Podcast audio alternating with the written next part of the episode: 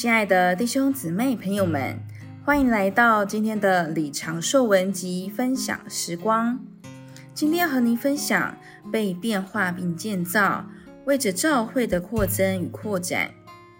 在基督教里有许多道理的争辩，在弟兄们当中，我留意到一种趋势，就是被谁对谁错所霸占。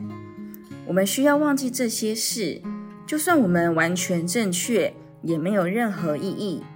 唯有一件事算数，就是主见证的扩展。见证的扩展来自变化。我要很强的对弟兄们说。他们需要被变化，弟兄们都需要到主面前去，迫切的与主办交涉。他们需要祷告，主，这是生死攸关的事，我们弟兄们必须被变化。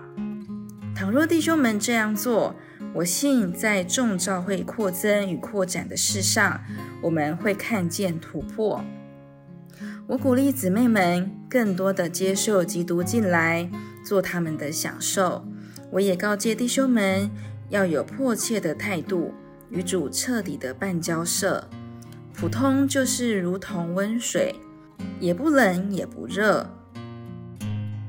弟兄们需要告诉主：主，我不要不冷不热或冷淡，我要火热，我要焚烧。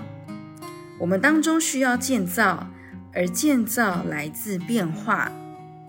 我们若看今天世界的局势，没有一个认识圣经的人能否认，现今实在是末了的时代了。圣经预言需要两件事把主耶稣带回来：首先是以色列国完全复兴，其次是教会生活完全恢复。这两者并行，像铁路的双轨。一九四八年，以色列国重建，主在短时间内在中东做了许多事，他也需要快速恢复教会生活，以配合中东的局势。弟兄姊妹朋友们，主正在回来，而我们需要出去迎接他。有鉴于当前的局势，我鼓励所有的弟兄们与主彻底的办交涉。使他们完全被变化，然后圣徒就会实现完满的建造，以扩展主的见证。我们不该忘记，享受恩典是为着在生命里长大，在生命里长大是为着变化，变化终极完成与建造，而建造是为着主见证的扩增与扩展。今天的分享时光就到这里。